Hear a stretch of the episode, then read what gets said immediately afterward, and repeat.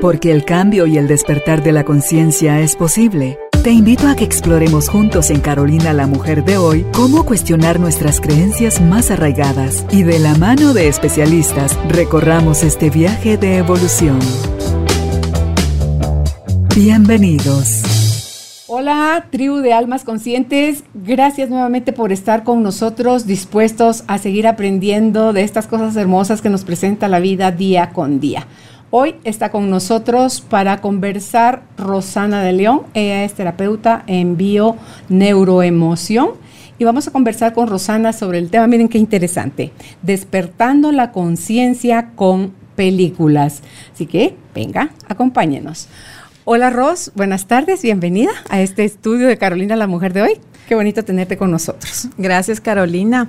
La verdad es que estoy muy emocionada de estar aquí compartiendo este nuevo espacio. Está re lindo, la verdad. Felicitaciones. Gracias Ros. Mira que es diferente, o sea, nunca se me había ocurrido a mí, he tenido sobre refranes, sobre cosas, pero así sobre películas que ayudan a despertar la conciencia que afortunadamente cada vez hay más. Me encanta. Eh, qué bueno que podamos compartir. Sí, la verdad es que el tema es muy interesante. Y, sobre todo porque creo que todos podemos aprender con esta herramienta tan bonita, ¿verdad? De las películas, las series. Como tú dices, en otras ocasiones tal vez hablamos sobre incluso canciones, refranes. Hay mucha lectura, ¿verdad? Obviamente libros, eh, sin duda. Pero las películas también tienen grandes mensajes en los que podemos aprender y sobre todo podemos liberarnos de muchas emociones, ¿verdad? Entonces, me encanta porque la verdad es que desde hace ya varios años eh, he empezado a ver las películas con otros ojos. y todo fue a raíz de que eh, pues estaba estudiando un curso de milagros con mi maestra, que es también mi doctora. Y con ella pues empezó en este grupo que teníamos la idea de empezar a ver las películas. Ella nos las explicaba un poquito porque todos estábamos como con los ojos un poquito cerrados. Y la verdad es que me fascinó. Y creo que a partir de ese momento es de que empiezo a verle cada vez un poquito más de mensajes si uno de verdad se abre a la posibilidad de verlos. Porque fíjate, puedes recibir cosas que a lo mejor nunca has escuchado y te parecen novedosas y sorprendentes. Puedes también ver a través de algunas tomas o conversatorios, decir tú, mm, no, eso no me resuena, no, eso sí no lo quiero. Puedes qué sí te sirve y qué no te sirve, qué quieres para ti, qué no quieres para ti, ¿verdad? Entonces, de, de de los dos, eh, hablando de la polaridad, desde los dos espacios, puedes ver, como eh, dicen también, Enrique Orbera es el que dice eso, cuando aprendemos de lo que no nos sucede, estamos hablando ya de haber adquirido una em, sabiduría mayor. Cuando dejamos de necesitar que nos reviente la piel, o sea, hasta experimentarlo en carne propia, y elegimos aprender de los errores ajenos o de las experiencias ajenas, estamos, estamos avanzando. Entonces, eso creo yo que es lo bonito del cine, que puede, pero hay muchas cosas, puede ayudarte a despertar, pero que todavía te las están presentando como ciencia ficción. Sí, la mayoría de los casos, ¿verdad? O sea, es como ciencia ficción, no te la venden como una película para el despertar de la conciencia, definitivamente no, pero yo creo que si te abres a esa posibilidad le vas a encontrar mucho. Matrix. Enrique Orbera usa mucho lo de la película Matrix, la, pastilla roja, la pastilla azul. ¿Cuál es la que te quieres tomar? Porque el efecto va a ser diferente. Exacto. Y dentro de las cosas que tú decías, pues digamos, si muchas cosas se reflejan de lo que uno está viviendo y quizá este elemento de, ah, voy a aprender, ¿verdad? Por medio de la experiencia de, de, alguien más en la película, ya sea porque sea una historia real o porque sea totalmente una ficción. Pero también hay algo más que creo yo que es importante que muchas veces cuando vemos una película también hay cosas que de pronto le estamos huyendo, ¿verdad? Como que de pronto, eh, pues ahí sí que no queremos ver de alguna forma. Y el universo, el espíritu, Dios, como le querramos llamar de alguna manera, nos lo está mostrando. Por eso es que regularmente siempre también en Bioneuroemoción, Enrique Corbera lo menciona muchas veces, en cualquier momento, en cualquier momento siempre llegan los mensajes, ¿verdad? Puede ser en una camioneta, puede ser en un rótulo de publicidad, en una película, ¿cómo no? ¿Verdad? Entonces es una oportunidad donde podemos ver cosas que quizá no nos atrevemos a ver, ¿verdad?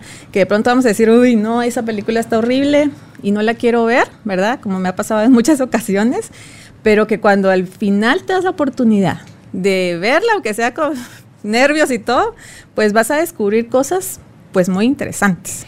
Sí, yo creo que cuando sobre reaccionamos ante lo que sea que esté sucediendo ahí en el trama, es una buena señal de que nos pegó, o sea, que, que enganchó con algo que está dentro de nosotros, que todavía está a oscuras, ¿verdad? Está en la sombra y que eh, necesita que lo, le pongamos un poco de luz, lo, lo trabajemos y lo, lo sanemos.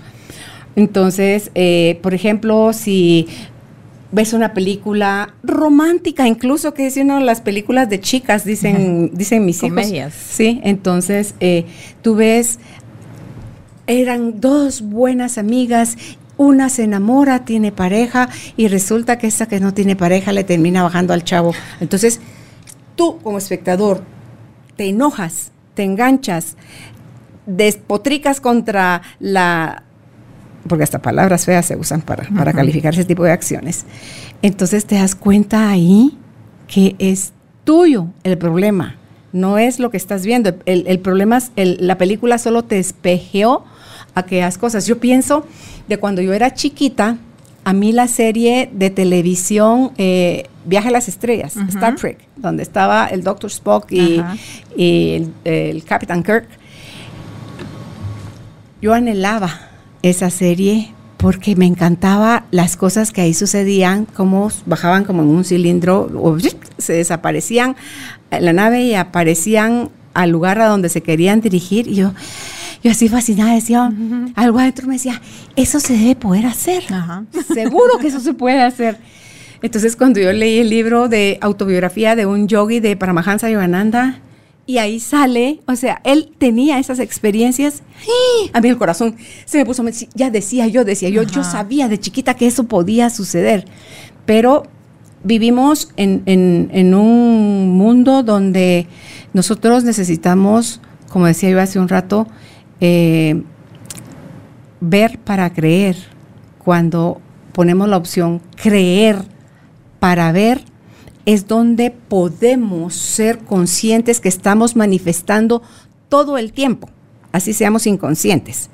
Y podemos entonces desde dentro, desde los controles que están acá, empezar a generar cosas que decimos que por suerte, por buena o mala pata, por lo que sea, es que las tenemos o las dejamos de tener. Entonces, estar un poco más despiertos para mí significa o, tener la, eh, la conciencia un poco más amplificada, tiene que ver con que tú te estás haciendo ya cargo de lo que estás generando, de lo que estás sintiendo, de lo que estás atrayendo y puedes entonces ver cambios, pero el cambio tiene que suceder en ti en lugar de pretender que la humanidad sane, cambie, evolucione, hazte tu cargo de ti, porque tú eres la humanidad, y cuando tu forma de ver a la humanidad se modifique, vas a poder relacionarte de una forma más amistosa, más amorosa con, con lo de afuera, pero empezaste relacionándote contigo de una mejor manera. Sí, y esto de hacerte cargo por ti mismo, creo que es una de las, de las partes, ¿verdad? O sea, en donde podemos adaptar esta herramienta, si quieren verla un poquito rara, ¿verdad? Porque no es como hacer una terapia, aunque es bastante terapéutico el ver películas, ¿verdad? Pero ponernos en esa disposición de, ok, como decía alguien, eh, bueno, me voy a sentar a ver esta película porque me la recomendaron, porque de pronto mi corazón siente que esa es la película película que tengo que ver y ponernos ante el televisor o nuestra computadora y decir, ok, Espíritu Santo o Dios o Padre, eh, muéstrame lo que hoy tengo que aprender, ¿verdad? Y de alguna manera, como tú decías, las reacciones que empezamos a tener a la hora de ver una película, pues definitivamente son las reacciones tal cual como nosotros las vivimos en la vida diaria, ¿verdad? O sea, sentimos miedo, sentimos tristeza, nos enamoramos incluso de algún personaje, sentimos en carne propia. Es decir, estamos reviviendo algo que de pronto eh, nos hace clic con algo que ya pasó, incluso si queremos verlo un poquito más profundo, con el transgeneracional también, donde de pronto es como nada más esa pantalla donde podemos ver y sanar algo, ¿verdad? Y entonces, en este sentido, en el donde vemos como que si de verdad lo que está pasando ahí es real, es donde empezamos también, primero, a hacernos la pregunta, ¿es real lo que yo estoy viendo ahí? Puede no ser real, pero tu emoción sí. La emoción definitivamente. Esa es la mera, mera real. Esa sí es la mera real, ¿verdad? Pero yo me ponía a pensar en esto, ¿verdad? En las reacciones emocionales, lo que tenemos al ver una película y que definitivamente nos mueve, nos hace sacar incluso eh, bloqueos que tenemos en nuestro cuerpo, ¿verdad? Que nos ayuda muchísimo. Pero también, eh, si lo vemos en este tema, un poquito ya entrando en las películas, como pasa en Matrix, ¿verdad? O sea, el hecho de decir, ok, ¿cuál es la realidad? ¿Verdad? Porque pasa en la trama en donde el personaje principal, eh, según él está viviendo una realidad, pero existe algo más allá, ¿verdad? Y entonces, cuando nosotros vemos, por ejemplo, películas con nuestros hijos, y vemos igual, ¿verdad? Me pasa con, con mi chiquita de que empieza a sentir miedo porque salió un personaje feo o porque se emocionó por algo. Sobre todo pasa cuando las partes feas, ¿verdad? Donde uno les dice a los niños, mi amor, esto no es real, ¿verdad? Mm. Esto es solo ficticio, son actores, es un traje que hicieron, es por computadora que hicieron tal cosa. Nos pasa lo mismo a nosotros. Nos creemos tanto lo que nosotros estamos viviendo con este personaje que yo he visto, con pues este disfraz de que tengo hoy, que es Rosana, me la creo tal cual como que si estuviera pues viendo una película, ¿verdad? Sí. Y entonces es cuando nos enganchamos y ahí es también donde podemos aprender a hacer como de un pasito hacia adelante y volvernos espectadores, observadores de lo que estamos viviendo. Y ahorita vamos a apartar un poco película y nuestra vida para que no nos enganchemos de pronto a una emoción, porque si me, alguien me hizo algo malo cuando era niña, pues me voy a quedar atrapada con esa emoción como que si fuera algo real. Y dice el curso de milagros, nada irreal puede hacerte daño. ¿verdad? Entonces ahí es donde tenemos que empezar a, hacer como que ese aparte, ¿verdad? Y ver nuestra vida, pues definitivamente como un observador. Y donde podemos eh, sí sentir emociones, claro, porque es, nuestra eh, condición humana, ¿verdad? Es parte de nuestra reacción química. Sentir emociones nos ayuda a, como hemos hablado en algunas otras ocasiones, nos ayuda a salir de algún peligro, de procesar alguna pérdida, de pues sacar toda esa enojo, pero que no nos quedemos atrapados en esa emoción por toda la eternidad, ¿verdad? Sino que podamos trascenderla de alguna manera. Y entonces es aquí donde pues tiene esta, esta clave, las películas donde podemos venir y observar qué pasa, ¿verdad? Y sobre todo el observar que hay algo más allá, ¿verdad? Todos tenemos en algún momento de nuestras vidas esa inquietud, ¿verdad? Como en, tu caso que tú veías esta serie de niña y te movía, o sea, sabías como que algo más hay allá, ¿verdad? Y tú descubrirlo ya de adulta de que sí es posible hacer de alguna forma ciertos viajes espirituales, si le queremos llamar, y, y ver que es posible. De igual manera, también podemos, por medio de una película, saber que existe algo más donde podemos sanar, ¿verdad? Que es el pues quitarnos mucho esta situación de creernos el personaje y sí o sí a capa y espada lo defiendo, sino que ver que más allá de este personaje y de la piel existe una esencia pues demasiado divina, ¿verdad? Que somos divinidad, donde tenemos la posibilidad de crear, ¿verdad? Todo lo que nosotros queremos, tal cual magos, ¿verdad? De alguna forma. Sí, pero tiene que morir el personaje para darle paso a lo que es real, a lo que, a lo que no desaparece, a lo que no se transforma, porque eso es eso que llamamos Dios, es o verdad, universo, o el creador, o como le querramos decir, es lo único real. ¿Por qué? Porque Él es la energía suprema, es el yo superior, donde tú ves, dice, las energías no, eh, no desaparecen, la energía solo se transforma, pero no desaparece.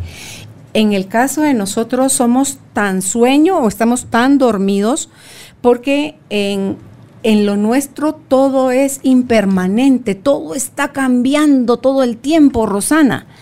Y comprender eso nos da espacio a poder dejarte de tomar las cosas tan en serio, dejar de ver que solo sos un personaje.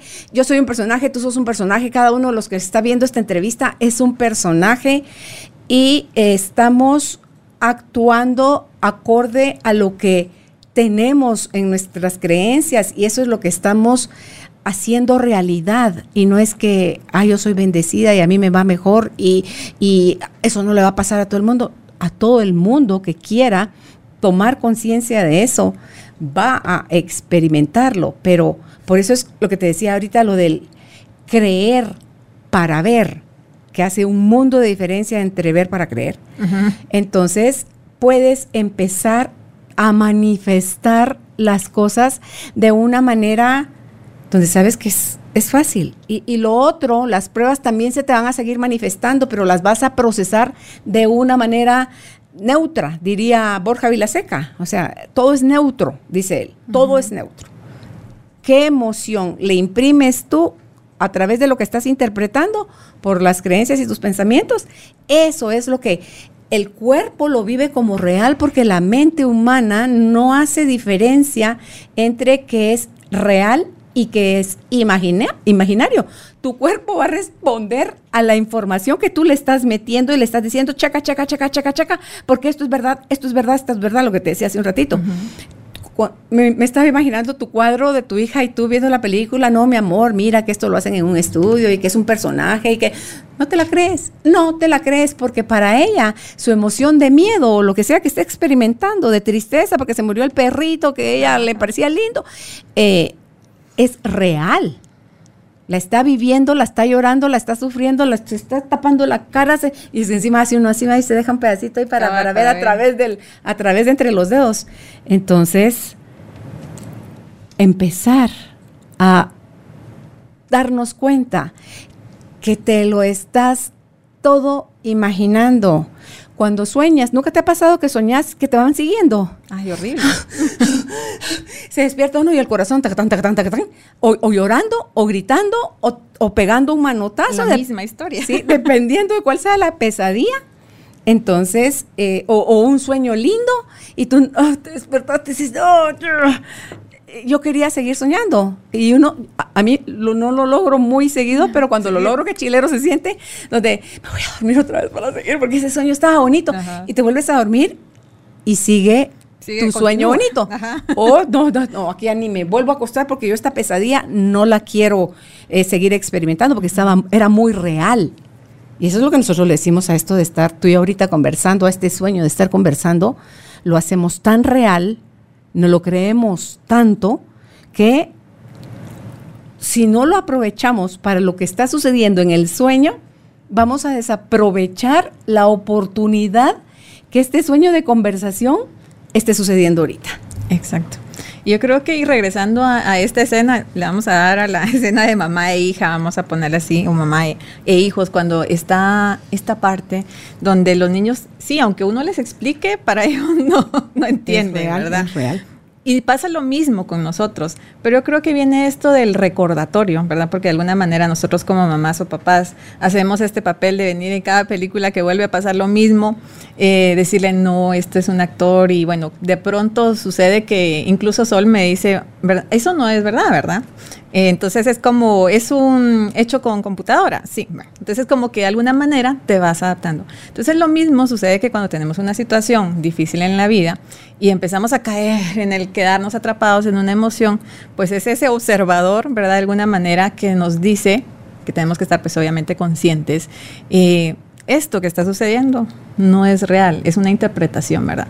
De alguna manera que tú estás haciendo. Entonces es estar conscientes que esa alarmita de alguna manera, ese angelito que tenemos por aquí, nos diga de cada vez que tenemos una situación difícil en la vida, creo que es la semejanza o el símil que podemos tener entre este aspecto de las películas, que sabemos que no es real, a nuestra vida, ¿verdad?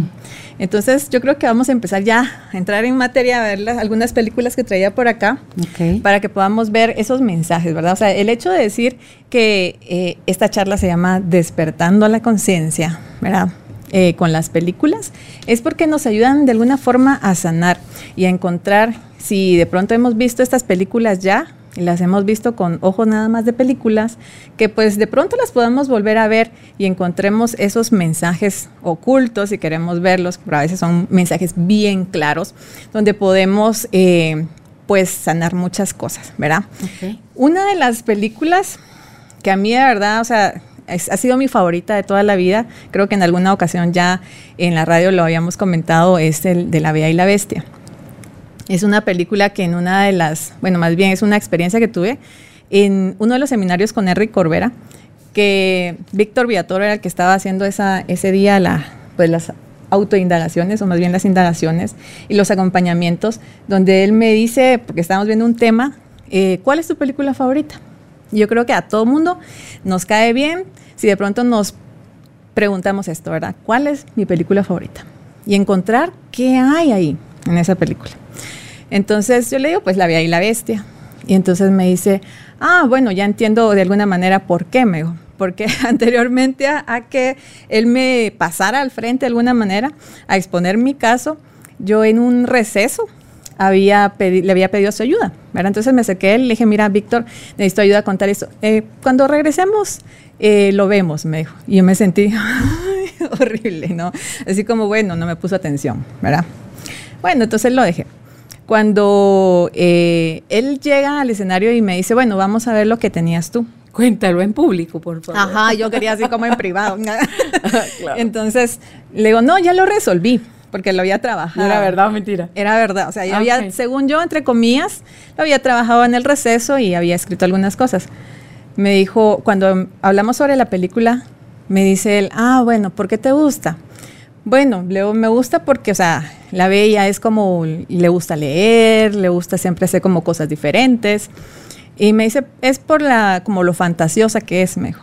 Y porque hace siempre ver las cosas como que no tienen un grado de importancia me dijo. Y ok, bueno, ¿por qué? Pues le pregunto, me dice, porque yo te estoy ofreciendo la ayuda ahora y tú no la estás queriendo aceptar. Entonces lo estás como eh, disimulando y haciendo que las cosas no tienen una gran importancia. Además, me dijo, eh, la bella tiene una, un cierto roce al principio con, con la bestia, que de alguna manera es la energía masculina me dice, ok, ok. Entonces ya como que me cambia todo el aspecto, ¿verdad? Y me dice, ya, ya ahorita ya noté que sí estamos en lo correcto, me dice, porque, o sea, cuando yo te menciono esto, te cambia todo el semblante. Y de alguna manera yo sí he tenido, o tuve más bien dicho, aunque a veces todavía lo trabajo, este tema de la relación con el hombre. De alguna forma, eh, yo siempre había visto al hombre como el que se aprovecha, ¿verdad? El que abusa, no solamente hablando de la parte sexual, sino el que tiene más posibilidades, el que hace menos a la mujer y de alguna manera siempre ha tenido una cierta un cierto roce con esa con esa energía, ¿verdad? Por las creencias que tenía. Por las creencias que tenía. Ajá. Entonces, bueno, me hace totalmente el clic, me dice. Y, todo lo que estás pasando, me dijo, porque estaba hablando sobre un tema de, de inflamación de colon y entonces me dice, todo esto es esa ira que tienes todavía ahí contenida con la, energía del hombre mejor. ¿Y qué pasa? Me dice, cuando, ¿cómo es que se libera? ¿Cómo es que eh, la bestia se convierte en un príncipe? Y entonces, bueno, pues cuando lo besa, ¿no? A través del amor de ella, así que ella lo ame siendo bestia. Exacto. Y no tiene que ser príncipe para que ella lo ame, lo ama, lo ama como bestia. Sí, y me dicen, más allá, pues obviamente es el amor, que definitivamente, pero es cómo lo ve ella de diferente, porque antes lo veía como un monstruo, ¿verdad? Como algo horrible, quizá como yo veía a los hombres antes, ¿verdad? Como de alguna manera el abusador, el que siempre se aprovecha, el, del poder. El del poder. Entonces, cuando ella cambia su visión, me dijo, es que en realidad... Pero es que te das cuenta que él empezó a portarse diferente con ella. Sí, Totalmente. Porque es muy, no, que te esperan a cenar, que no. Y entonces le, ruge la bestia.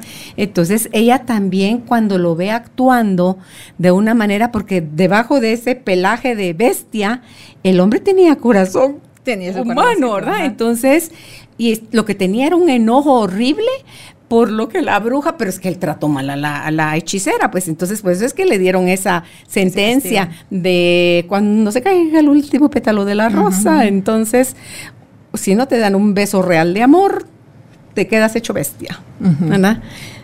Pero cambia de alguna forma, digamos, eh, la bestia con ella, también de alguna manera cuando ella accede, porque aunque es casi que impuesto el hecho de que, bueno, hoy vas a cenar conmigo, ¿verdad? que fue una de las cosas, y que llega la, la jarrillita y no sé quién más, así como que a prepararle su vestido de alguna manera, también se da una apertura de ella, ¿verdad? Un acceder, bueno, está bien, ¿verdad? Aunque tal vez no es lo que más le guste en ese momento, pero va accediendo. Entonces también es como esas fuerzas, esas dos energías de alguna manera, la energía masculina y la energía femenina, que tienen que hacer de alguna manera ese clic ese match, ¿verdad? Que no es como yo siempre tener esa energía eh, femenina o masculina, sino que se integren de alguna forma. Y entonces la analogía que él me hacía en este caso, en mi caso, era, bueno, cuando ella mira al hombre de una forma diferente, entonces es que él se transforma. Y ¡fu! Lágrimas. ¿Verdad? Porque, o sea, después, definitivamente hice mi trabajo después de todo eso y me doy cuenta que sí, o sea, a la hora que yo empiezo a ver a los a mi alrededor, mi papá, mi esposo, mi hijo, pues los que están más cercanos, de alguna manera siempre existía como ese recelo, ¿verdad? Como ese, ah, sí, siempre es, hay una preferencia, hay el que le sirvan, el que todo, ¿verdad? Entonces empiezo a transformar mi visión de alguna forma y entonces cambia. Es lo que hablábamos hace un momento de la interpretación, ¿verdad? El cómo yo interpreto lo que estoy viviendo. Porque si yo me quedo ahí anclada de que sí, el hombre siempre, siempre, siempre es malo, pues estarías sufriendo siempre, ¿verdad? En, en base a ese tema. Entonces, así, de esta manera, es de que podemos tomar nuestra historia favorita, nuestro cuento favorito, nuestra película favorita, donde podemos encontrar cuáles similitudes tengo yo con este personaje. Soy la débil, soy la, valiente, ¿verdad? Porque ahora pues hemos pasado a una temporada de princesas muy aguerridas, muy hechas por sí mismas, en donde también tenemos que eh, equilibrar de alguna manera este, este tema de las energías, ¿verdad? Entonces quería empezar con esta película porque es, aparte que es una de mis favoritas, también me dieron duro con, esa película. Aprendiste. Es que dicen que en las, como en los sueños también, las películas, uno es todos los personajes. En tu sueño tú eres todos los personajes. Es una parte tuya de luz o de, sombra que se está proyectando a través de todos los que salen en tu, en tu sueño. Entonces, eh, y ahorita que lo ibas narrando con lo, con lo de la bestia, no era que tú eras el hombre, el bestia, sino que era tu forma de relacionarte con la energía masculina, considerándola bestia, o sea, como algo más grande, más fuerte, que lastima, y, y así para cada, para cada personaje. Entonces, te oía y al mismo tiempo que te escuchaba, ponía yo, y Jesús, José y María. entonces, ¿qué será conmigo y la Cenicienta? Que diría mi marido, otra vez van a ver la Cenicienta. Porque con Emily, mi nieta, que tiene 12 años, ahorita va a cumplir ahorita en junio 12 años, Ninín, miremos eh, la Cenicienta, ah, pero no tiene que ser tu abuelo, porque si no, otra vez Cenicienta da la media vuelta y se sale del cuarto. Entonces decía yo, Dios santo, ¿qué tengo yo? Entonces, desde los ratones hasta la Cenicienta, el príncipe, la, madrastra, las hermanastras, el gato, o sea, todo, todo, ¿verdad? Entonces digo yo, bueno, ok, ¿qué será? Entonces, eh, es esta chica de bien, porque ella estaba bien amada por su papá, a que te iba, anoté aquí también, si se has observado, en el caso de, de Disney y los cuentos, las princesas regularmente salen sin mamá. Sin mamá. Solo tienen papá. Digo yo, ¿qué traerá el que escribe esas películas contra la figura materna que se la truena? Para ponerle en la de Rapunzel, ahí sí sale con papá y mamá. Los Cruz también sale con papá y mamá, o sea, los cavernícolas. Pero si tú te ves todas estas, todas estas princesas aguerridas, entonces, la, bella durmiente también es solo el papá, porque la mamá murió, ¿no? Sí. La bella, bella la bestia, ella solo tiene abuelo, ¿no? No, es el papá. ah, no es su abuelo. bueno, solo el papá. Entonces, ¿por qué? Me llama eso primero la atención, porque eliminan a la figura materna, los que hacen ese tipo de películas. Entonces digo yo, ok, esta chica que viene, que está bien, que se le muere el papá así de repente, y entonces las condiciones le cambian y aparece esta mujer que se casó con el Señor por puro interés y cómo quiere poner al, o sea, toma posesión de todo y cómo anula a la otra, pero como la otra estaba destinada a algo grande, la vida la lleva a por accidente conocer al, príncipe, la, hada madrina que también juega un papel importante, que creo yo que es también uno mismo, el que se procura o no, todas las cosas, llevar o no a cabo tus sueños. Y cómo entonces resulta que todo eso lindo que está por vivir es temporal y lo aprovecha o el encanto se acaba a la medianoche. Entonces, trato de verme, porque es que era una cosa de decir, Carolina, no me podía distraer de tu explicación. Ajá, pero ¿qué debe encontrar? Sí, como que, Jesús, José María, ¿qué hay ahí? Porque esa es de mis películas de caricaturas de, cuentos de princesas. Ella es mi princesa favorita de, de, mi ser yo más chiquita. Y después ya puedo ver que me identifico con Moana, por ejemplo. Esa curiosidad, eso ir en contra de eso, el mar que le habla, las cosas que le aparecen. Entonces tú dices, esos señores, ala, sí, yo quiero, veo Mulan, la nueva Mulan, por ejemplo, es aquello que no importa lo que tiene que hacer, ella va tras la, consecución de, o sea, de poder llevar a cabo las cosas en las que ella cree, porque ella cree que ella está capacitada para no poner en riesgo a su papá, que ya era mayor, y ella era buena guerrera y podía, solo si se disfrazaba de hombre, hacer ese papel. Entonces digo yo, ay Dios mío, ¿qué pasó? Entonces, ¿dónde se quedó mi cenicienta? ¿Dónde está ahora puesta mi mirada y me hace sentido con lo que yo estoy viviendo.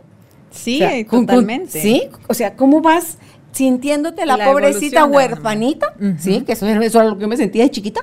La pobrecita huerfanita a la que va creciendo, va teniendo nuevos accesos, nueva información, se, se da permiso a experimentar, empieza a integrar, a, agarrar una conciencia diferente y ¡uh! diciendo, sí, vamos con todos. Por más. sí, sí. Entonces, qué bonito.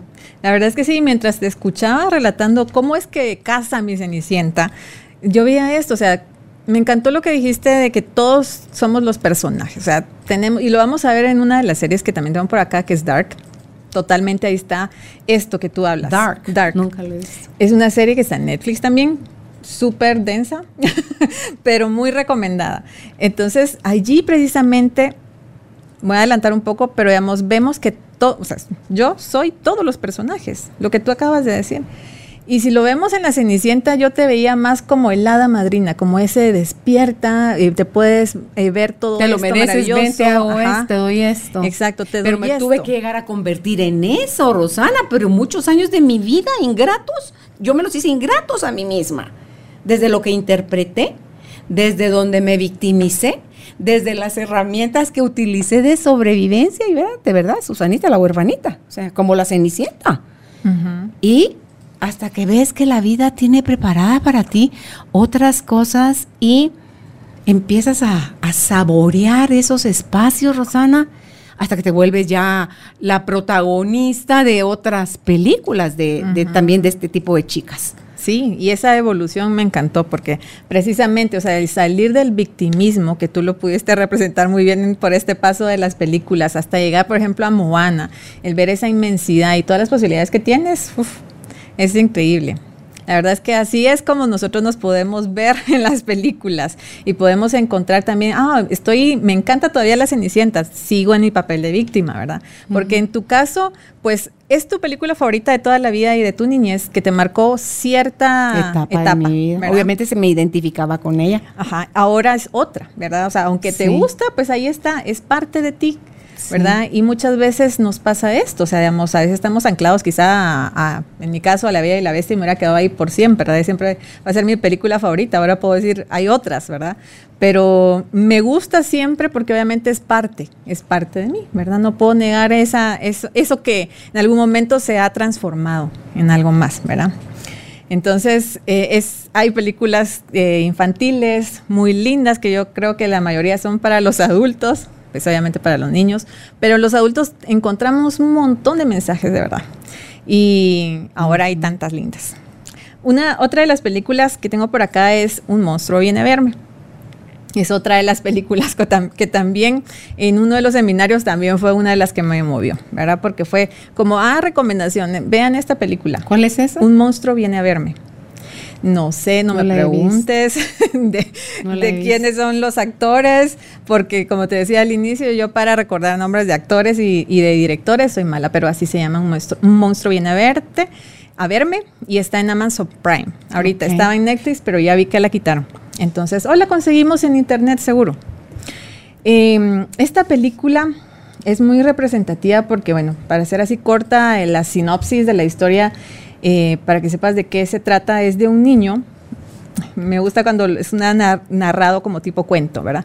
Dice, es muy pequeño para ser un hombre, pero muy grande para ser un niño, ¿verdad? Entonces, de alguna forma se refiere a esa etapa en donde estamos en transición, la adolescencia o preadolescencia, ¿verdad? Como dice Rick Corbera, es cuando nos individualizamos, cuando empezamos ese momento de decir, ok, dejo ya de ser niño, de dejar esas creencias que mis papás me han impuesto para tomar mi propio camino y mi propio rumbo, ¿verdad? Entonces, él está en esa etapa, quizá 10, 12 años, por ahí donde su mamá se enferma de cáncer.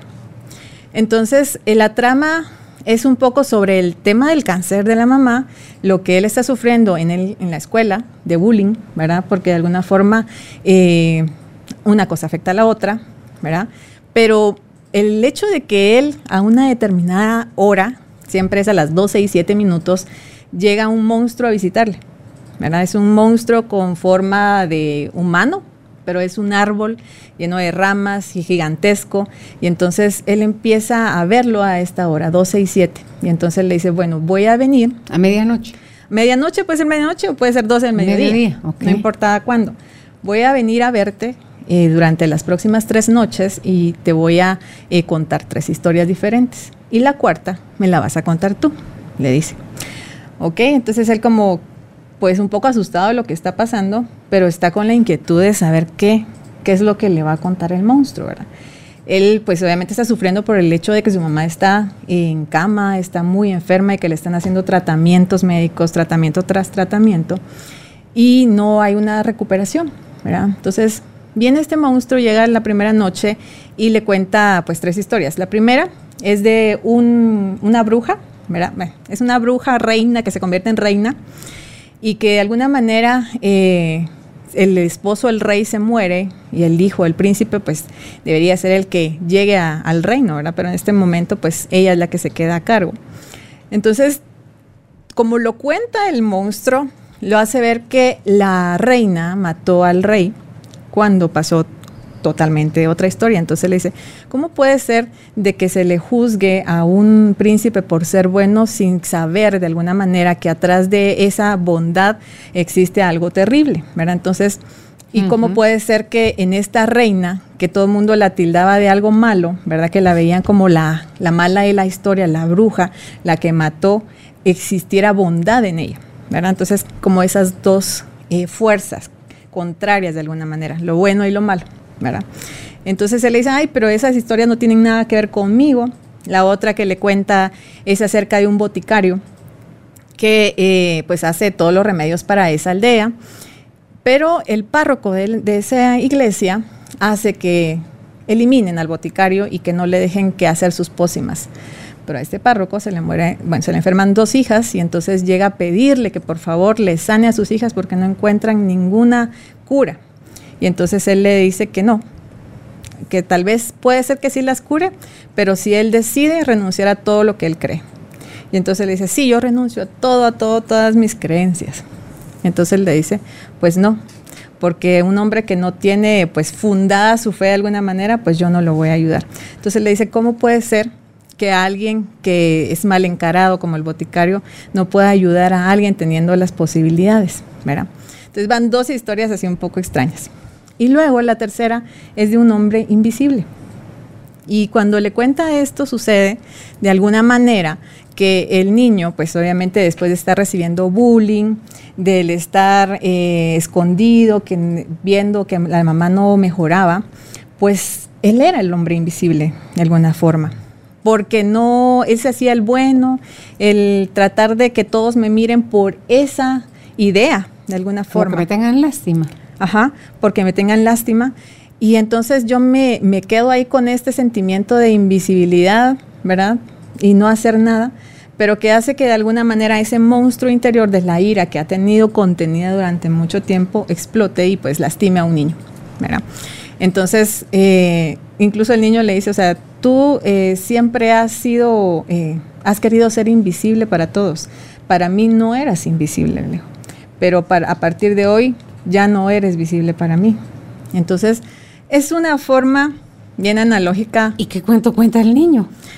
Pues eso. Por favor, no me dejes así. El niño, pues su historia, lo que le dice, o sea, ahora quiero que me cuentes tu historia. Él siempre tenía una pesadilla, donde estaba en un terreno, donde estaba con la mamá agarrándose y él la soltaba. ¿verdad?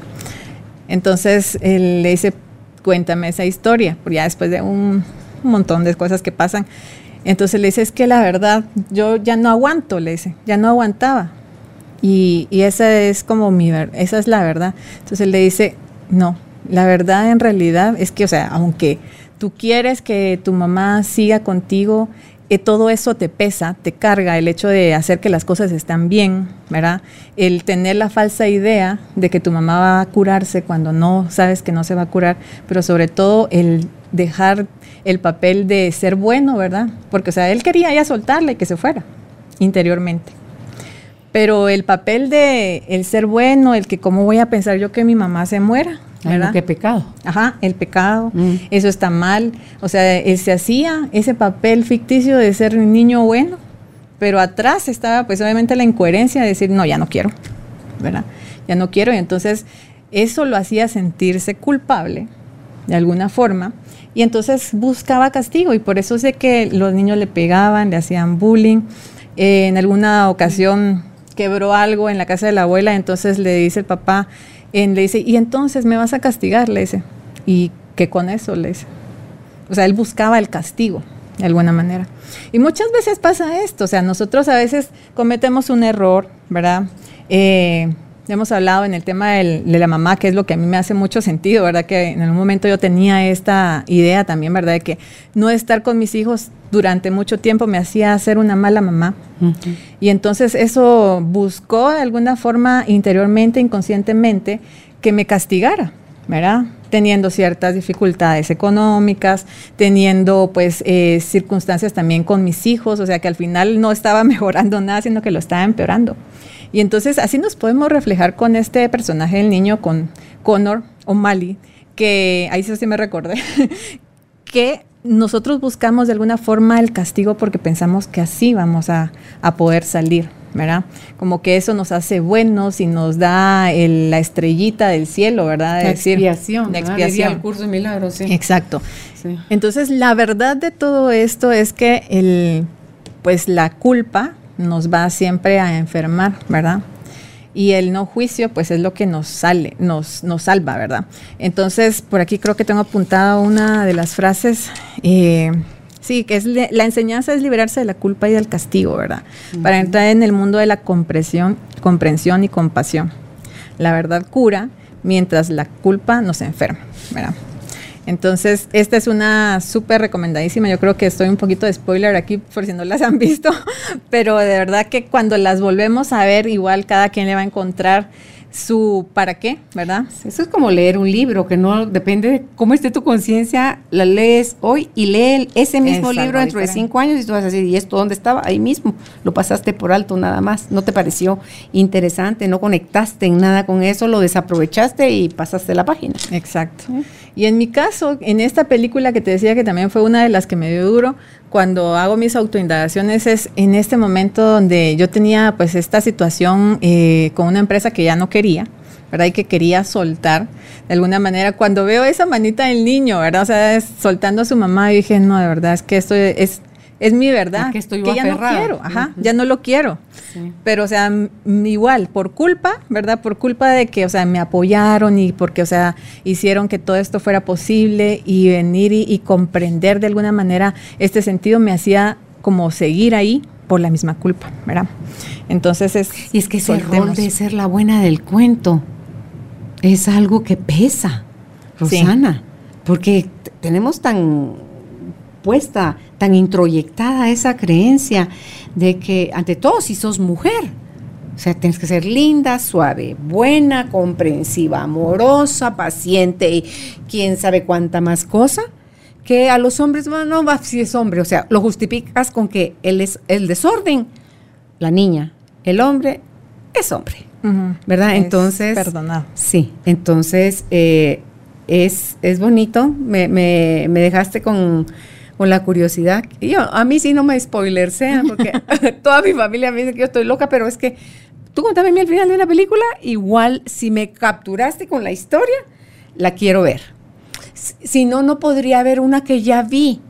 Exacto. Sí, así como va la Pretty Woman que la vi 15 mil veces, cuando ella lo deja y está en el este, eh, frente al elevador esperando que llegue ahí cargando su ropa, para mí ese pedazo, así como de llorar, ingrato, la va a perder por baboso.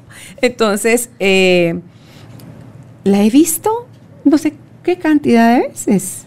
Y ahora ya no lloro con ese pedazo, pero sí digo yo, así como alguien por no recapacitar puede dejar ir a, a alguien que está haciendo el amor de su vida pero por no dar su brazo a torcer, suelta. Y de ahí se va a arrepentir, pero ni modo, es parte de lo que le toca a uno vivir. Entonces, es, es bonito, me encanta, me encanta esta, esta forma como lo estás enfocando. Ayer yo tuve la oportunidad de ver la película Cruella. Ah, no la he visto. Bueno, Cruella. Y así, pues, porque ves, no sé si la bruja del cuento de Blancanieves tiene nombre o solo es la bruja del cuento de Blancanieves. Yo creo que es la bruja, porque no, no recuerdo el nombre. Porque también a ella le hicieron la película donde ahora resulta que ah. los malos tienen un porqué. se hicieron malos, los villanos. Sí. ¿Verdad? Entonces. Con Julia Roberts, ¿verdad? Eh, ah, no sé si es ella, ella, la, ella, la, la, ella la reina. Ella la reina. La que manda a matar a, a, ah, Blancanieves. Sí, no, la bruja, no sé si es. Pero es la misma. Angelina Jolie. No, Maléfica. Ah, es maléfica. Que dicen que está benéfica, ¿verdad? La, la maléfica. Entonces, Cruella, la historia de Cruella. Es la bueno. Tú dices como para que no sea, como para que no. Sí. Si traía, o sea, en su, en su ADN, traía ella eso. Sí. Y las cosas que le pasan, sus situaciones de vida, afirman, porque ella tenía los dos lados el buscar hacer, porque ella, quien la estaba criando, que ella creía que era su mamá, le estaba enseñando que desde el amor, esa parte violenta que ella tenía adentro, porque se llamaba Estela, mm. desde la parte dulce, y Cruela, desde cuando le daba permiso a sus monstruos salir, sí, mitad blanco, mitad negro, y las cosas que ella no se medía para, para defenderse con los niños. Entonces, cómo ella buscando el amor de, la que creía su mamá, reprimía esa otra parte porque veía de verdad el interés genuino de esa mamá, porque ella de todos lados la expulsaban, de todos lados estaba mal vista, estaba, pues que es que era aguerrida la muchachita. Y entonces, eh, ¿cómo es testigo también de qué pasa con esta señora que es su mamá?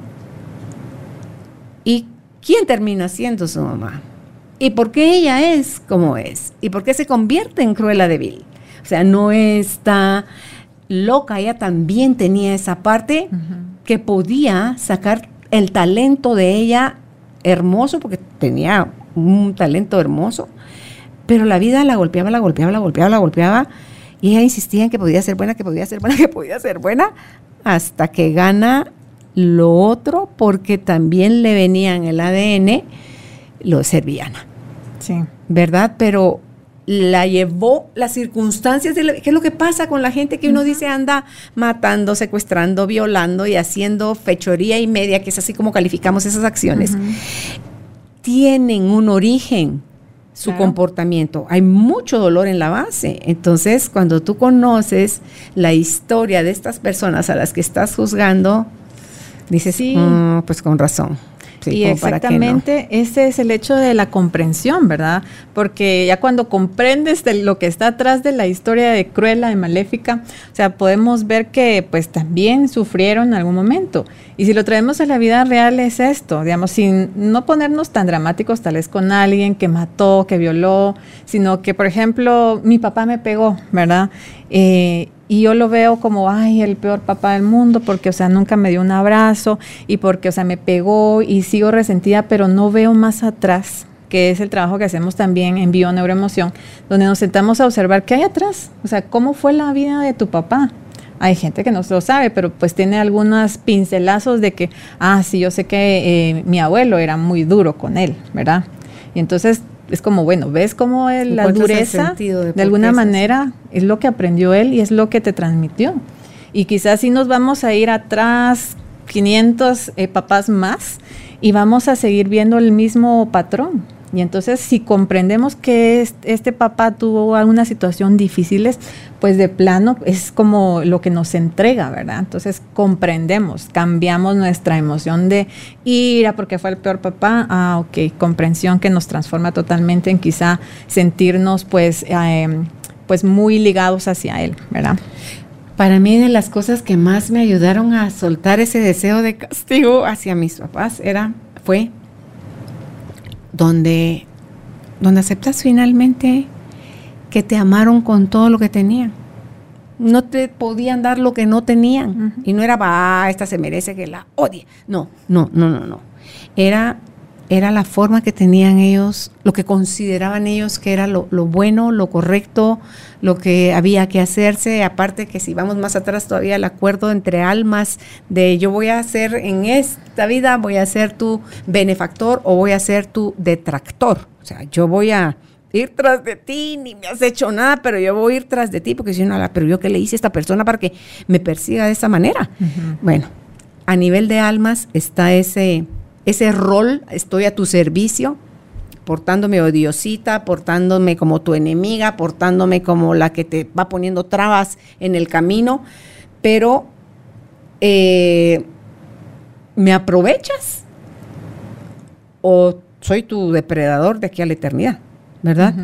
Entonces, cuando uno ya ve, a mí cuando, cuando escuché eso con Caroline Miss, esa teoría, yo así, wow, me encantó, me encantó la teoría porque dije yo, hay formas de que nosotros facilitemos la reinterpretación o la resignificación de nuestra historia cuando vemos que hay cosas más allá que no pudimos ver porque no nos las enseñaron, porque fue muy duro, porque qué violenta, porque lo que sea, y me enfrasqué en esa idea, como tú decías hace un ratito, y ahí me quedo apretada a que así tiene que ser, y desde ahí lo voy a sufrir, y desde ahí voy a castigar. Eh, que, no vale la pena, Rosana, no vale la pena. Eh, nos drenamos a nosotros mismos, nos bloqueamos el, el, poder tener contacto con nuestro yo superior, con la esencia, con quien somos, y vivimos limitados desde las heridas, los pensamientos, las creencias limitantes, todo lo que ha sufrido, todo el dolor, todo el no se vale, todo el por qué a mí y cómo es posible. Ahí, solito, se hace uno así como que, mire, a ver, Carolinita, te vas acá, a la esquina, y ahí te quedas mamadita porque te tocó. En esta te tocó sentarte en el rincón, en el banquillo de los acusados con orejas de burro. Ahí te vas a quedar. Pero es uno mismo quien se está llevando ahí. Entonces, podernos relacionar con nosotros de una manera más aceptante, no sé si existe esa palabra, más donde, a ver, Carolina, ¿nos llevó la fregada? Sí, nos llevó la fregada. ¿Nos asustamos? Sí, nos asustamos un montón. ¿Nos sentimos solas, desvalidas? Sí. ¿Eso que nos dio? Miedo, tristeza, desamparo y cada quien llene su propia lista? Sí, sí lo sentimos. ¿Está eso ocurriendo ahorita? No. ¿Qué te dejó de positivo ese golpe o esa situación tan fuerte, pues me volvió esto, me dio esto, sentí aprendí esto, ah, así haces tú también tu propia lista y te das cuenta que al final lo que veías antes como malo resulta que termina siendo también lo bueno. Y no es que sea bueno y malo, es que estaba a tu servicio y cuando quisieras ver la parte buena o el regalo que te traen las, las experiencias difíciles, entonces también ibas a decir, gracias vida. Así ya, como que yo no te tengo que reclamar nada, yo fui arquitecto de mi propio destino y vida, ¿sabes qué? Estamos en paz, ni me debes ni te debo. Así la vamos a llevar ahora, me voy a relacionar contigo de una mejor manera, voy a aprovechar cada cosa que me vayas presentando, confiando y soltando, que dicen son las frases nuevas del Hoponopono, para poder tomar lo que sea que venga a futuro, Rosana, como un escalón más. ¿Me quedo agarrada ahí? ¿O me atrevo a subir un pie primero para después impulsarme y subir el otro pie y pasar a, a un peldaño más, más arriba? ¿Quién se va a beneficiar? Yo. ¿Quién más se va a beneficiar? Los que se relacionan conmigo. Porque ya la forma como yo los voy a ver va a ser diferente, ya no va a ser, eh, es que cuando uno está dolido se vuelve desconfiado, ya, ya no es, y ya no es también quién me la hace, es quién me la paga, porque el dolor nos hace hacer locura y media. Si no lo aprovechamos para evolucionar, lo vamos a convertir en sufrimiento y desde la victimización sufriendo vamos a buscar que el otro tenga castigo y si la vida no se encarga de castigarlo, me encargaré yo, porque entramos en esos roles de villanos horribles. Va, yo no moví un dedo, no, mira, así, mira, yo no fui, fue la vida. No es que el que la hace la paga, dice uno. Y encima cherengue, chengue, tico, tico, lero, lero, que me alegro. Todavía, si celebramos que a alguien le está pasando algo malo, quiere decir que nuestra herida todavía está engusanada, podrida, sangrando. Sí, definitivamente. Y en estas heridas, ¿verdad? Sabemos que, que tenemos en la vida, lo podemos ir como uniendo con la siguiente historia, que es en el caso de Frozen, ¿verdad? Eh, esta chica de alguna forma tuvo también de alguna manera una herida emocional a la hora de que la separan de su hermano porque tuvo un accidente y le casi que la frisa, ¿verdad? Em, ¿Qué pasa, digamos, en este caso? Digamos, cuando está, si nos ponemos en el papel de Frozen, todo lo que vive, porque de alguna manera eh, tiene una isla. la que se llama Ana? ¿O Ana es la hermana? Ana es la hermana pequeña y Elsa es la... La que congela. La que congela. Entonces, Elsa de alguna manera la apartan, la aíslan de alguna forma. Porque hacía daño. Porque hacía daño, de alguna manera podía eh, congelar a su hermana, ¿verdad? Jugando. Entonces, se queda ahí apartada de alguna forma esto la hace sentirse como alguien quizá fría, lo podemos poner de esta manera, eh, apartada, reservada de alguna manera con un poco de ira quizá en su interior por haber estado, eh, por haber evitado muchas cosas de la niñez, ¿verdad? El jugar, el poder disfrutar con su hermana, salir y... El ser normal. El ser normal, ¿verdad? Porque precisamente es esto, es una chica diferente, ¿verdad? A mí me encanta la canción de, de, cierre o la que canta ella, porque, o sea, dice esto, ¿verdad? O sea, es diferente de alguna manera. Eh, también, pues es un poder, quizá, ¿verdad? Que tiene allí, pero que mm, de alguna manera se le limitó, ¿verdad? Y pasa en esto si nos ponemos como roles, el rol de papá o de mamá, a veces limitamos cuando vemos algo en nuestros hijos diferente y como que no está dentro de nuestro marco de la normalidad, como que no, ¿verdad? Eso no. Yo recuerdo en alguna ocasión que alguien en consulta me decía, es que yo de niña miraba luces, eran como espíritus, me dice. Pero mi mamá me decía que no, que eso no existía, que era mentira, a total grado. Ajá, que yo ah, llegó a un momento en que ya no los pude ver y ahora me esfuerzo, me dice, por querer verlos, pero no, no lo logro, me dice. Entonces, de alguna manera también limitamos, ¿verdad? O sea, ahí sí que cada quien pues que haga su... Es súper limitante. Sí, eh, su reflexión de cómo podemos estar limitando a nuestros hijos también para poder eh, también como hacerlos crecer dentro de sus habilidades, cosas raras que quizá nosotros podamos ver, pero quizá tienen algo más grande ahí adentro, ¿verdad? Como en el caso de, esta, de este personaje, ¿verdad? Que de alguna manera pues ella dice, o sea, soy fría de alguna forma, está adentro de mí la frialdad, pero digamos, lo rompo porque de alguna manera, o sea, lo rompe con el amor, ¿verdad? O sea, digamos, puede hacer cosas, pudo haber hecho cosas muy, muy destructivas, ¿verdad? porque una de las frases de la, de la canción dice que en la soledad hay un reino, ¿verdad? Porque obviamente sufrió de esa soledad, pero la reina vive en mí. Entonces, si miramos lo de que, ¿verdad? Nuestra esencia, ¿cuál es? Y no nos quedamos atrapados en, el, la, en la soledad. Hay un reino, porque, o sea, mucha gente nos podemos sentir en algún momento, es que estoy sola, me siento sola. Eh, o sea, campeona de las víctimas.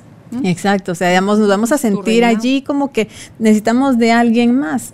Pero ella cuando vio su reina, su poder interior, pudo salir de todo eso que, que la rodeaba y que la limitaba, ¿verdad?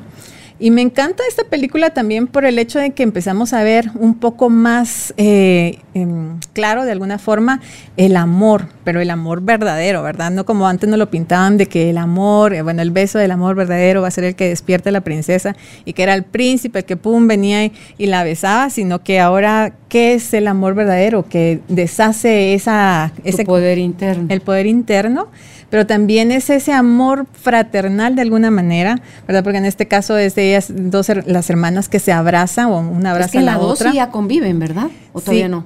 Sí, sí conviven. la dos ni me recuerdo mucho cómo es. sí. pero digamos, este amor de verdad de lo que es, ¿verdad? O sea, digamos, el fundamento de toda la existencia eh, que es la energía primordial, la que va a romper cualquier barrera, cualquier creencia, cualquier emoción que nos destruya, va a ser lo que bote, ¿verdad? Cualquier barrera de, hielo, si queremos verlo, o algo monstruoso también, ¿verdad? Eh, otra de las películas que tengo por acá precisamente es Moana. ¿Verdad? Que es, también es una película lindísima que nos ayuda a equilibrar las energías, ¿verdad? Las energías masculinas y femeninas. Porque si nos damos cuenta, dentro de ella lo que tú decías, hay una inconformidad de que, o sea, digamos, todos aquí en la isla están siempre haciendo como lo mismo. Regularmente eh, nos pasa a veces en la vida escuchaba a alguien hace poco decir, es que me estaba contando de su trabajo, decía, es que donde yo trabajo, cuando yo pregunto, bueno, ¿y por qué no lo hacemos de esta forma? Es que siempre lo hemos hecho así, mm. ¿verdad? El que no, es que no se puede hacer, pero ya probaron tal cosa, no, es que no, lo, siempre esta es la forma en que lo hemos hecho. Entonces, ella se da cuenta de que están tan, pues, conformes, ¿verdad? De alguna manera y, ella quiere seguir su propia vida, hacer su propio mundo, pero también está condicionada de alguna forma a lo que el papá, de alguna manera... Es que es el miedo por lo que les había pasado y mira, a todo lo que se sometieron cuando y respetaron y la montaña... Sí, se, muere. Se, vuelve, sí, ¿verdad? Se vuelve viana y, eso se muere y había que devolverle la, la piedra o la, piedra, así, de, luz para que volviera a, a cobrar vida. Eh, eso es lo que hace que ella, y, ¿sabes dónde es el, destape de ella? Cuando ella encuentra los barcos. Dice, ok, o sea, sí, mi familia, mi, mi, mi, tribu. sí se atrevían a ir más allá, porque no podías pasar de cierto límite en el mar porque corrías peligro, ¿verdad? Entonces, aplicarlo ahora a la vida y las creencias de cada uno. Entonces, te te das permiso a ir a un lugar hasta donde te dijeron que podías ir. No, a ella no le importa, sabe que tiene que ir por el chatío, que no me acuerdo, el, gordito que está lleno de tatuajes. A, él, y tiene que ir por él porque es él el que la va a ayudar. Entonces me encanta cuando tira la cosa y el agua se lo devuelve y el agua se lo devuelve y el agua, porque quería decir, te toca, o sea, de esto no te puedes zafar, equivale también a lo que nos toca cada uno de nosotros en nuestros procesos. Por más que querramos hacerlas de pilatos y lavarnos las manos y al otro es el que tiene que cambiar y él fue el que empezó y provocó y él es el villano, el que lo haga. No, es cómo cada uno le toca hacer esa parte para devolverse esa vida que cuando la entrega al final y se lo dan a la porque ves cómo los cómo los cómo la ataca para evitar que eso suceda, pero cuando finalmente queda como la mujer dormida, en, pero ya verde y flores y todo, todo hermoso. Entonces, eso es lo que va a pasar con nosotros cuando nos demos permiso a tomar esa luz, que es lo que somos, Rosana, lo que en realidad somos, sí. a conectar con ese yo superior y le bajemos rayitas a todo lo que nos enseñaron, que éramos eso tan limitado, cuando somos somos la grandeza de Dios, somos hechos a su imagen y semejanza, tenemos todas las capacidades porque si venimos de Él y para mí Él es amor, lo estabas diciendo tú hace un ratito, cuando miramos y funcionamos desde la esencia, que es el amor, pero el verdadero amor, todo es posible, todo, todo se traduce a, posibilidad, a, nuevo mundo, a, eso que, que, que, estamos esperando, ¿verdad? Y es bonito, me encanta. Sí, me encanta ver esto. Sí, es lindo. una posibilidad. en este sentido, cuando, cuando hablaba acerca de que tenía dos, dos caminos por donde guiarse de alguna manera o a dónde ir, Moana, ¿verdad? O sea, nos pasa mucho esto. O sea, queremos hacer algo porque sentimos en nuestra intuición de que esto es lo que de verdad quiero hacer. Pero muchas veces sucede que atrás existe la presión familiar, ¿verdad? No, esta es tu rumbo, ¿verdad? Hacia ahí es donde tienes que ir. Y cuando nos encontramos en este punto donde tenemos que tomar hacia dónde voy, ¿verdad? Y que muchas veces nos dejamos ir hacia donde nos indica el, el clan, ¿verdad? Pues dejamos a un lado todo eso maravilloso que podemos disfrutar, ¿verdad? O sea, ese mar que, tiene, que tenía ella ahí, ese pasar la frontera, de alguna manera es como, bueno, hay que tomar un poco de las dos cosas, porque eso fue lo que hizo ella, ¿verdad? O sea, sí se decidió venir y ahí me voy, ¿verdad? De, de rumbo, pero de alguna manera sí tengo que salvar, porque, o sea, estoy viendo que mi naturaleza se está muriendo. Pero ves, ¿quién le da a ella la fuerza? La abuela. La abuela. Porque la abuela era de como otra especie, digamos, ella es la que le dice, como que ella es la que le, da permiso de que vaya, sí. Y al final, cuando ya va a medio mar, ella es el alma de la abuela, es a través de la mantarraya. Sí. Porque era el tatuaje que tenía la abuela en, la espalda, era la, mantarraya. Es el espíritu que le recuerda que ella tiene todas las posibilidades de poder hacer eso que su corazón la llama a hacer. Sí, y me encanta esa parte porque precisamente podemos ver el transgeneracional ahí, ¿verdad? O sea, el venir y, tomar esa fuerza de lo que está ahí atrás de nosotros, que muchas veces se hace esto en constelaciones familiares, ¿verdad? O sea, el tomar la fuerza del clan, ¿verdad? El sentirnos de alguna forma protegidos, el que podemos hacerlo porque alguien más sí antes se atrevió o porque lo dejó inconcluso, pero yo retomo esta, esta fuerza, entonces es como, ok, puedo terminar, ¿verdad? Y me encantó, aparte que me hizo mucho clic la abuela, digamos, con mi abuela materna, fue como, ah, qué, bonito, ¿verdad? O sea, encontrar esa parte también de la fuerza del transgeneracional, el poder otra vez de alguna manera equilibrar las energías, ¿verdad? Porque Maui en uno de sus tatuajes tiene un, bueno, como se mueven los tatuajes, ¿verdad? Eh, cuenta ahí que lo abandonan, ¿verdad? Entonces, de alguna forma él tiene una herida hacia la parte femenina, ¿verdad? Entonces, y también, pues de alguna manera, Moana también tiene que integrar la, parte masculina, que es por eso que lo lleva al rumbo con Maui, y que tienen que integrarse y que las dos fuerzas juntas van a hacer que todo otra vez florezca, ¿verdad? Y así de lindas historias como pues estas que son de Disney que a mí me encantan, pero hay otras más, más densas, ¿verdad? Como la que hablábamos antes de, de empezar, que es esta película El Hoyo. Yo de verdad, o sea, me la ¿De qué se trata? ¿De miedo? No es de suspenso. Dime que es de miedo. No la miro. yo no sé, yo no le encuentro, fíjate a las películas de miedo, el aro y así como cosas. No, no, no, no. Yo tampoco, yo tampoco. Esta no es de miedo, es de suspenso, pero es una, un suspenso bastante duro. Me la recomendó mi hijo, precisamente estaba viendo esta serie Dark y me dijo, mira el hoyo, me dijo. Vaya, la voy a ver, pero cuando miraba la sinopsis yo decía, qué cosa más horrible, no la puedo ver y tenía mucha resistencia en realidad a verla. Al final que un día dije, bueno, voy a verla. Ya como que todo estaba preparado para verlo. Y me, me gustó, a pesar de lo cruda que es, porque trata de una prisión, digamos que en el centro hay un hoyo. Y esta prisión es por niveles, digamos que hay infinitos niveles, ¿verdad? Y en cada nivel, o sea, desde el nivel 1, que está hasta arriba, hasta nivel 1000, si queremos verlo, eh, le van, les van bajando la comida por medio del hoyo. Ya, ya, ya, y entonces los primeros se dan una gran forrada de comida, mm. pero obviamente abajo no, llega, nada. Entonces, dentro de las cosas que, que yo vi, ¿verdad? Dentro de los mensajes. ¿Y qué les hacía estar en el hoyo? ¿Eran los castigados? No, era una prisión que así podría era ser. el estilo de la prisión. Así era el, el, estilo de la prisión. Y lo más interesante es de que tú podías venir y pedir estar en el lugar. Que es como, ¿por qué? ¿Verdad? O sea, ¿por qué quiero yo estar en un lugar así? Porque el personaje que principal quiere ir a este lugar porque si trasciende todo este lugar va a obtener un título, ¿verdad? Para poder seguir en su formación de vida, ¿verdad? Y hay personas que han cometido pues crímenes y cosas muy horribles que por eso es que están ahí. Pero él en este caso va ahí por su título, voluntariamente. Voluntariamente.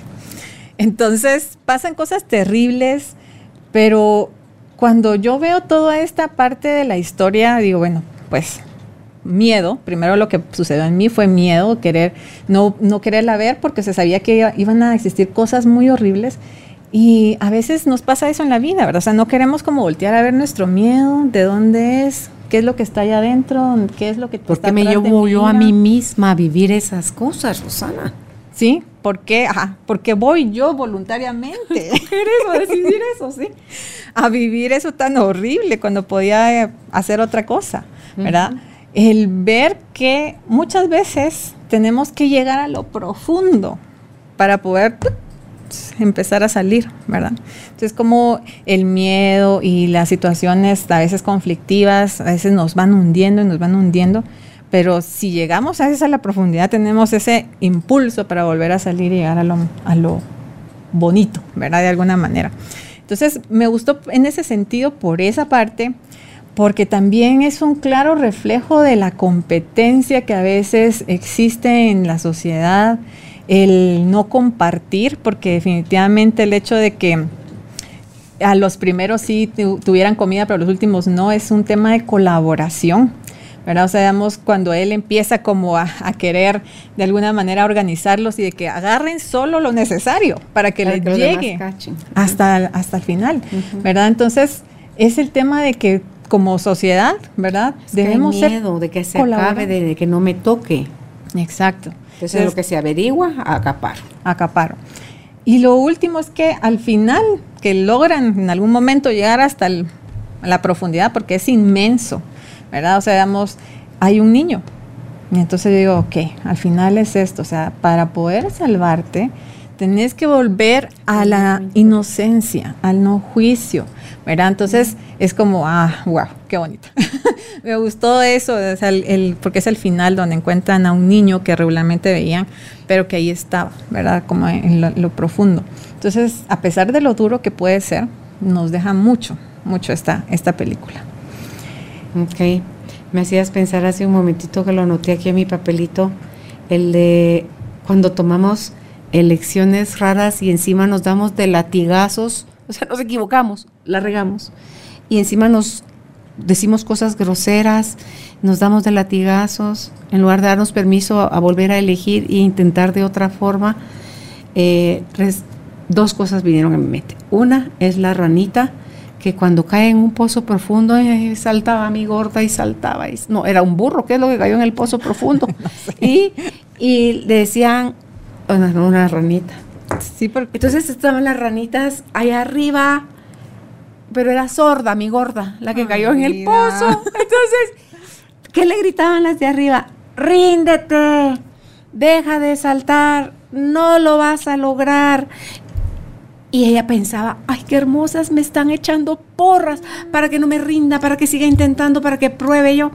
Entonces, y ella hasta que lo logró salir, porque está la del burro también, donde no, pues no hay forma de sacar al burro de lo profundo del pozo, entonces mejor enterrémoslo, echémosle tierra, le mandaban tierra, y el, el, burro cada que le caía algo en el lomo, se sacudía, y se sacudía, y se sacudía, o sea, no lo lograban enterrar, lo que fueron poner, sí, y él logró, al sacudirse y sacudirse, sacudirse, logró nuevamente, con tanta tierra que echaron, salir a la superficie, es exactamente, o sea, las dos cosas aplican para nosotros, y está la del, dice, hay una, hay un póster en la NASA que dice que la abeja, anatómicamente hablando, su cuerpo no está hecho para volar.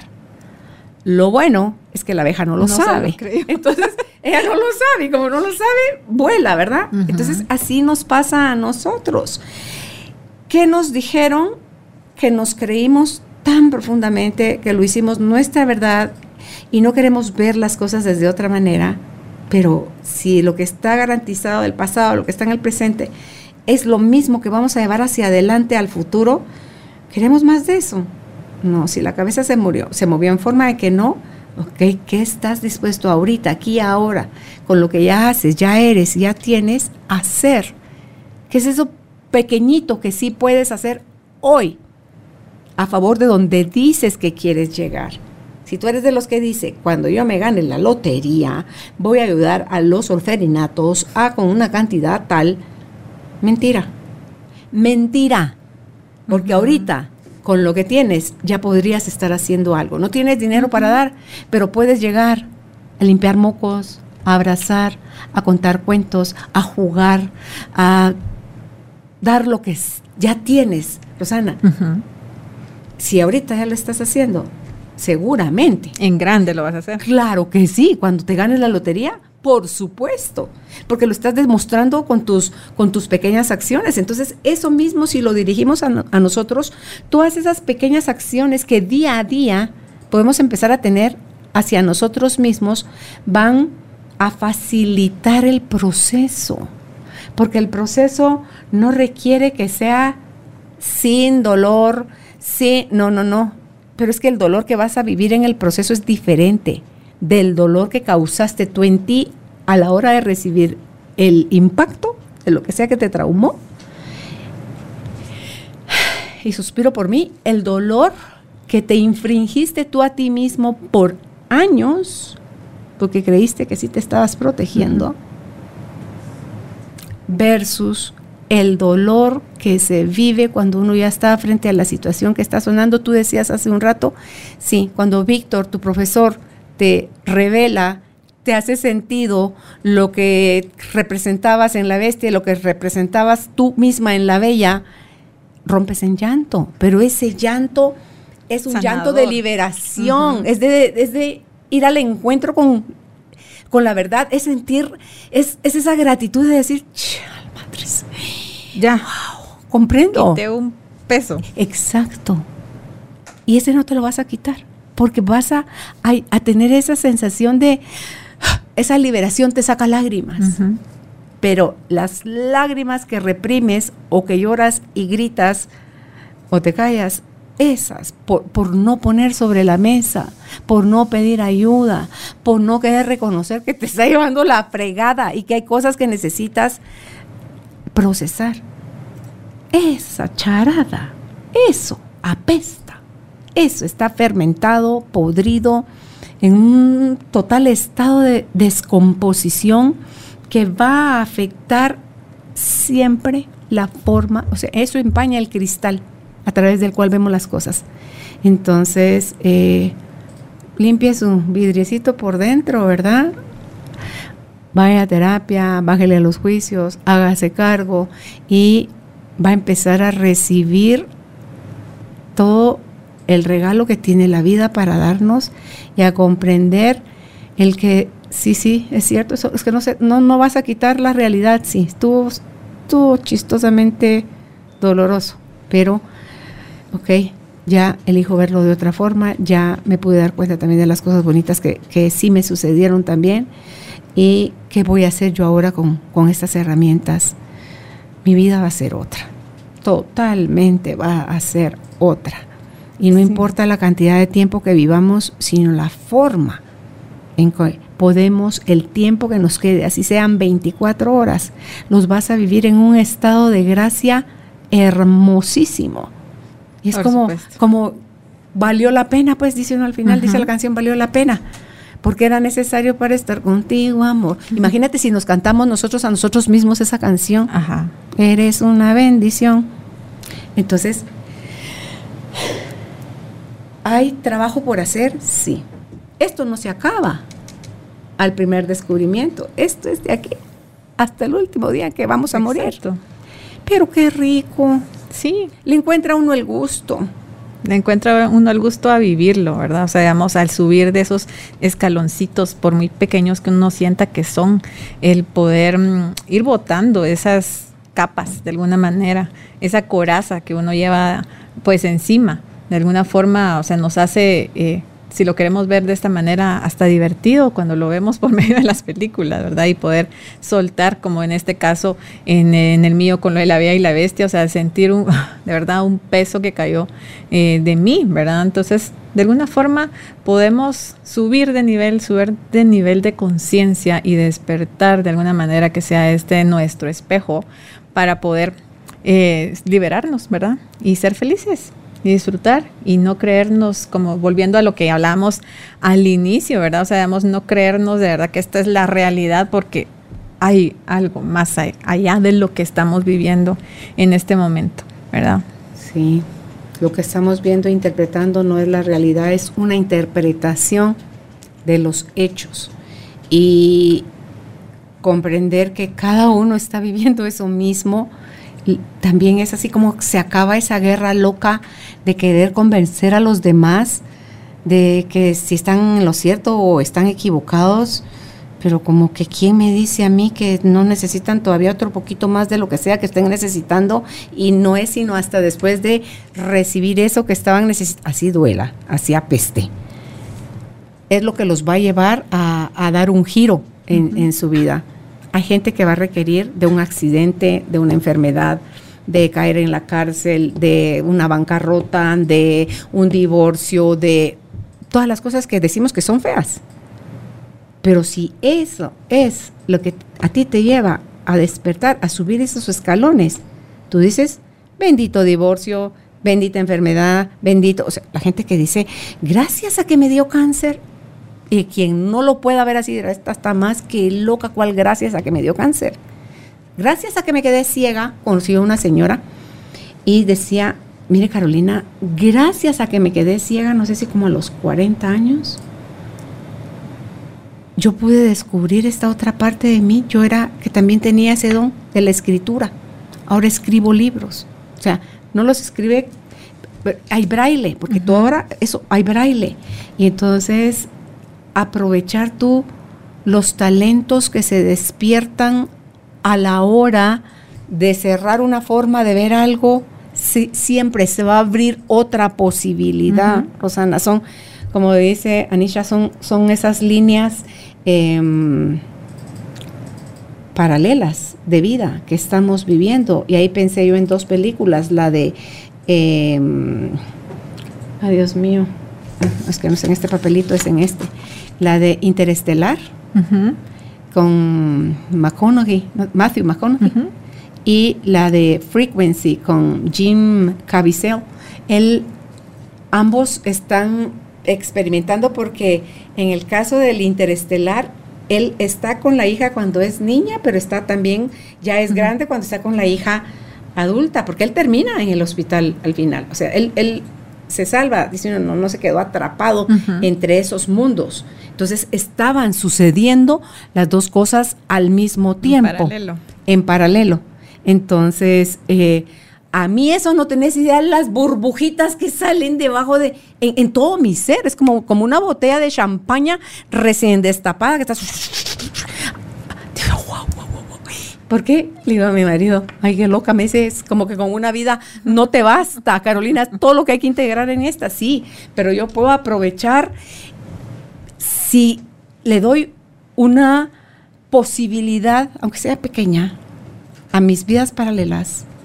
Yo puedo ir con una que esté en una nave intergaláctica, yo puedo ir con una misma Carolina que esté con 75 años, con 95 años. Yo puedo ir con la misma Carolina cuando tenía 6. Yo puedo ir, o sea, todo está sucediendo. Y dice que cada que tomamos una decisión, se abre una, una línea paralela de cómo, viste, Back to the Future. Sí. ¿Cómo es cuando él regresa esos años y cómo hubiera cambiado si sus papás no se dan el beso? pequeña acción. Y cómo empezaba a empezaban él y sus hermanos a borrarse de la fotografía, ¿verdad? Entonces dice, cada decisión que tomamos marca una línea paralela. Ok, no es una mejor que la otra. Son nada más posibilidades qué hago con mis posibilidades es lo que va a marcar la diferencia en mi vida. Entonces le digo a mi marido, ¡Ah! qué chilero, ¿te das cuenta? ¿Y si yo me voy? A ver, se me hace la cabeza así como más, así o más loca. Bueno, sí, es que pero no, no oíste, le dije eso de lo de creer para ver. Si yo creo, yo estoy abriendo la oportunidad de verlo. Si no, la cierro. la cierro. Pero, ¿y si sí es cierto? ¿Y qué tal si sí? Pero lo tengo que probar. Entonces, estoy en todos esos procesos de darme permiso, pero entre una cosa y otra, porque sí me quiero enfocar en la noche, el agradecer mi día con Dios y con todo lo que me pasó y poder decirle a, ya en ese estado donde te estás quedando dormido, poder decir, voy a hacer, sí, sí, sí, sí, sí, o sea, quiero ir a echar un colacito como por allá para ver donde ya van más avanzados, donde ya la tecnología es todavía superior y donde la mirada hacia lo que está sucediendo ahorita en el 2021 es así como que mil años después, ay, sí, en el 2021 lo que creían, lo que hacían, lo que pensaban. Entonces, sí, ¿y por qué no irle a decir a mi niña chiquita, de hace, cuando yo, cuando yo tenía 6, tengo 62, ¿cuántos serían? 50 y... 56. 56. 56. 56. Ni te imaginas las cosas tan chileras que vas a empezar a descubrir cuando ya no tengas miedo, cuando te conectes de nuevo con, con, tu poder, pero ahorita no vengo a, a venderte, vengo a decirte, confía, confía, aunque ahorita tengas miedo, confía, porque las cosas eh, están bien, van mejorando, vamos a crecer. Va a llegar un momento en que nos vamos a encontrar. Todas las mujeres que habitan en nosotros van a fluir juntas. Vamos a tomar ese poder, vamos a, a, conquistar nuestros sueños, vamos a ir tras eso algo más grande que, que, que está ahí como oportunidad de vivirse, Rosana. Entonces yo, ¿y, si sí funciona? Yo estoy en toda la disposición de darme esos permisos. Entonces, y esa es la, invitación con todo este tipo de temas, todo este tipo de posibilidades. Eh, no sé si quieras compartir algo más como cierre de esta presentación para quienes están teniendo la oportunidad de, de ver y o escuchar esta entrevista. Yo creo que em, tal vez como cierre sería, en base a lo que tú estás hablando, el poder tener esa posibilidad, ¿verdad? Incluso de venir y viajar y poder contactar a tu niña al ver al más allá de, nuestro tiempo. De alguna forma, creo que todo esto nos lo da si tomamos una acción, un paso, si damos un paso para de verdad sanarnos, el podernos dar la oportunidad de estar en silencio, ¿verdad? De alguna manera, el estar con nosotros mismos, el conocernos a nosotros mismos, que es una frase famosísima, pero que incluso, hablando de películas, incluso en Matrix está, ¿verdad? Cuando llega con el oráculo a decir, y ve un rótulo donde dice, conócete a ti mismo. Al conocernos a nosotros mismos, de verdad, nos, tenemos esa posibilidad de ir atemporalmente, ¿verdad? A mi niña, a mi adulta, a mi ser del la próxima. en otra dimensión en otra dimensión. Y poder crecer de alguna manera. Si nosotros creemos como tú lo dices lo podemos lograr. Creo que con eso sería lo, con lo que me quedo. Y pues de verdad me encantó platicar sobre este tema y quedaron muchísimas ahí pero en otra ocasión será. Sabes que con este espacio que abrí a darme la posibilidad no me lo vas a creer, pero me dio un mareo, pero ahorita, sí aquí donde me ves, estoy mareada, mareada, mareada. Pero es que eso es romper todos los esquemas, los paradigmas de lo así es, otra cosa no existe. Porque estás viendo algo diferente. Sí. Entonces, con ese permiso, me despido yo de ustedes para ir a, visitar a la Carolina dentro de mil años, a la Carolina de hace tres mil años, la Carolina que soy ahorita, y cómo integrar todas esas posibilidades está en nosotros, permitirnoslas o no. ¿Dónde pueden ustedes contactar a Rosana de León si consideran que necesitan y están listos ya para un acompañamiento terapéutico? Pueden hacerlo en sus redes sociales. En Facebook está como Rosana Terapeuta Emocional En Instagram está como Rosana de León GT y en WhatsApp es al 4901-4553. Repito nuevamente el WhatsApp. 4901-4553 y por supuesto recordarte, si aún no lo has hecho, te inscribas a nuestra página web carolinalamujerdehoy.com.gt. Hasta la próxima oportunidad. Chao. Gracias por ser parte de esta tribu de almas conscientes. Recuerda visitar nuestra página web carolinalamujerdehoy.com.gt para más información de estos temas y de nuestros invitados. Tenemos más programas, blog, libros, talleres, tienda en línea y material exclusivo para quienes se suscriban. Encuéntranos en redes sociales como Carolina la Mujer de Hoy.